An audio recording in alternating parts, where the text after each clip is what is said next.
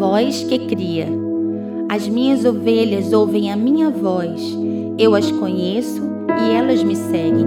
João 10, 27. Ouvir a voz de Deus deve ser uma busca intensa e constante do nosso espírito.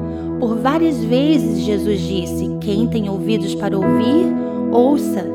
Jesus insistia em repetir diversas vezes sobre o princípio de ouvir. Há uma grande satisfação quando conversamos com Deus, mas é sobrenatural quando ouvimos Deus falar conosco. Ele tem coisas mais importantes a dizer do que eu. E as situações não mudam quando eu falo com Deus, elas mudam quando Deus fala comigo. Quando eu falo, nada acontece, mas quando Ele fala, o universo passa a existir. Quando Ele fala, Ele cria. Quando Ele fala, o haja entra em ação. O poder da oração está em ouvir a voz de Deus. Orar não sou eu falando, mas sou eu ouvindo. Se você falar e não parar para ouvir o Pai, nada novo será criado. O Pai só cria quando ele tem a oportunidade de falar.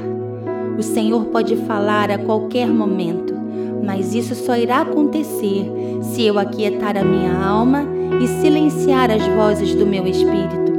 Se ele fala, eu calo. O lugar secreto só tem sentido quando ouvimos tudo que o Pai tem a dizer. Ser um bom ouvinte me protege, me refaz, me torna filho. Basta uma palavra do Pai e tudo, tudo muda.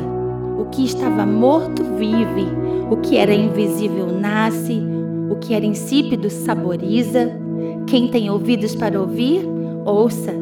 Ouça o que o Pai tem a te falar e veja pelo poder da Sua palavra, uma nova estrutura e um novo universo sendo criado no teu espírito.